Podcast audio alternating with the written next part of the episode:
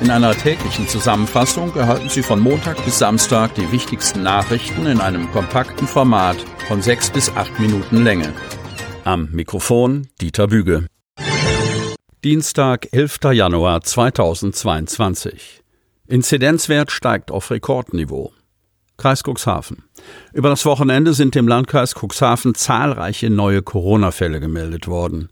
Die Inzidenz hat Rekordniveau erreicht. Jetzt liegt der Wert für die Neuinfektion pro 100.000 Einwohner binnen sieben Tagen bei 357,1. Wert vom Freitag 266,6. Ein Inzidenzwert von weit über 300 im Landkreis Cuxhaven ist beispiellos im Verlauf der bisherigen Pandemie und zeigt, in welch dynamischer Lage wir uns derzeit befinden, sagt Landrat Kai-Uwe Bielefeld. Drei Menschen liegen am Montag auf der Intensivstation, einer wird inzwischen beatmet. Der Landkreis gab am Montag 213 Fälle bekannt, die über das Wochenende gemeldet wurden. Die Neuinfektionen kommen aus der Stadt Geestland 48, der Gemeinde Beverstedt 32, der Gemeinde Wurster Nordseeküste 25, der Gemeinde Lockstedt 23, der Stadt Cuxhaven 20, der Gemeinde Schiffdorf 19, der Samtgemeinde Landhadeln und der Gemeinde Hagen je 15 sowie den Samtgemeinden Hemmoor 11 und Börde-Lamstedt 5. Dachstuhl brennt Lichterloh. Nordholz. Der schwarze Rauch ist schon von weitem zu sehen. Flammen schlagen aus dem Dach des Mehrfamilienhauses in Nordholz. Anwohner laufen hektisch durcheinander. So schildert der Einsatzleiter und stellvertretende Ortsbrandmeister der Freiwilligen Feuerwehr Deichsende, Sven Rudnick, die Situation, als die Feuerwehr am Montagmorgen in der Oderstraße eintrifft. Anwohner alarmierten gegen 8.30 Uhr die Feuerwehr.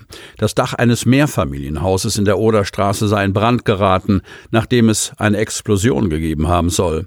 Das bestätigt der Pressesprecher der Polizeiinspektion Cuxhaven, Stefan Herz.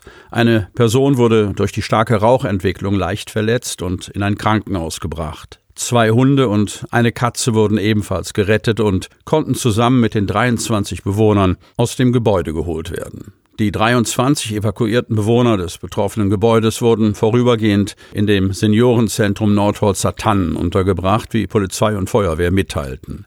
Die Rückkehr in das Gebäude ist laut Einsatzleiter Rudnick vorerst nicht möglich. Die Brandursache bleibt unklar. Der Sachschaden wird auf ca. 400.000 Euro geschätzt. Wann der Booster-Booster fällig ist. Kreis Cuxhaven. Wer seine Erstimpfung mit dem Vektorimpfstoff von Johnson Johnson und sogar bereits die zusätzliche Impfung mit einem mRNA-Vakzin, also BioNTech Pfizer oder Moderna erhalten hat, sollte genau auf das Datum in seinem Impfpass schauen. Denn möglicherweise wird schon die dritte Corona-Schutzimpfung fällig. Nur diese wird von der Ständigen Impfkommission kurz STIKO und dem Robert Koch Institut RKI als echter Booster angesehen. So etwas kann bedeutsam werden, wenn man zum Beispiel in Bayern in einem Wirtshaus speisen möchte. Ohne die Drittimpfung gilt man als nicht geboostert. Das Bundesgesundheitsministerium empfiehlt denjenigen, die ihren ersten Impfschutz von Johnson Johnson erhalten haben, vier Wochen nach der Impfung eine Optimierung der Grundimmunisierung durch eine zusätzliche mRNA-Impfung vornehmen zu lassen. Nach mindestens drei Monaten können sie den Schutz dann mit der Drittimpfung auffrischen lassen. Gerade unter geltenden Bedingungen wie 2G Plus kann sich der Impfstatus als wichtig erweisen, um Einlass zum Beispiel ins Restaurant zu erhalten.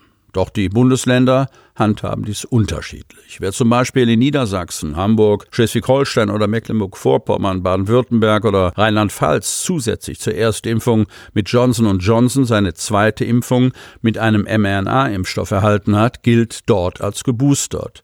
In diesem Fall benötigt er keinen zusätzlichen aktuellen Negativtest, zum Beispiel fürs Restaurant oder eine Veranstaltung. Mit einer Auffrischungsimpfung, dem sogenannten Booster, sei die Zweitimpfung mit einem mRNA-Vakzin nicht gleichzusetzen, war auch von der Pressestelle des Landkreises Cuxhaven zu erfahren, die sich ebenfalls auf die STIKO beruft. Eine Auffrischung sei demnach erst eine erneute Impfung, in diesem Fall also die dritte, um die nachlassende Immunantwort zu erhöhen. Die erneute Verabreichung einer Dosis eines mRNA-Impfstoffs nach einer vollständigen Grundimmunisierung diene dazu, den Impfschutz langfristig aufrechtzuerhalten. Diese Impfung könne ab drei Monaten nach der Grundimmunisierung aufgefrischt werden. Ziel sei, so die STIKO, weiterhin möglichst viele schwere Covid-19-Verläufe zu verhindern. Neben der Schutzwirkung vor schweren Krankheitsverläufen führten Auffrischungsimpfungen gleichzeitig zu einer niedrigeren Virenlast und damit zu einer geringeren Infektiosität. Drei Corona-Fälle in der Klinikbelegschaft. Otterdorf. Drei Mitarbeitende am Krankenhaus Landhadeln sind am Montag positiv auf das Coronavirus getestet worden. Was bedeutet das für das Krankenhaus und die Patienten? Wir haben sofort mit einem Besucherstopp reagiert, teilt Manfred Junge, Geschäftsführer der Klinik mit. Mit dem Gesundheitsamt des Landkreises würden sämtliche Maßnahmen abgestimmt. Unser bestehendes Hygienekonzept greift. Aufnahmen sind daher weiterhin möglich. Zwei Tage vor stationärer Aufnahme erfolgt ein PCR-Test und am Tag der Aufnahme noch ein Antigentest, beschreibt Junge. Sowohl der stationäre als auch der ambulante Krankenhausbetrieb laufe wie gewohnt weiter. Wir sind hier alle sensibilisiert, sichert der Klinikchef zu. Alle Klinikkräfte seien bereits am Montagmorgen von den positiven Corona-Fällen informiert worden. Außerdem sei sofort die Identifizierung der Kontaktpersonen vorgenommen worden. Aufgrund von Dienstplänen seien die Fälle gut einzugrenzen. Es handele sich nicht um ein Ausbruchsgeschehen, sondern sei beschränkt auf den chirurgischen Bereich. Alle Kontaktpersonen innerhalb des Hauses seien getestet worden. Es gebe unter den Mitarbeitern und den Patienten keine weiteren Fälle. Auch wenn Besuchende gegenwärtig draußen bleiben müssen, am Empfang können weiterhin Sachen für die stationär Behandelten abgegeben werden.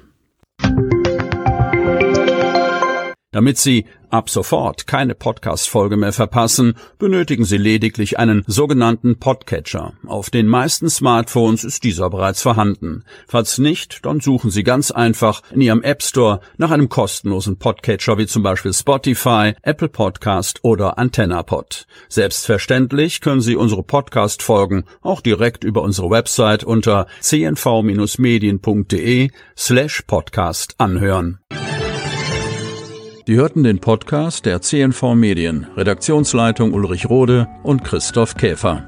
Produktion Rocket Audio Production.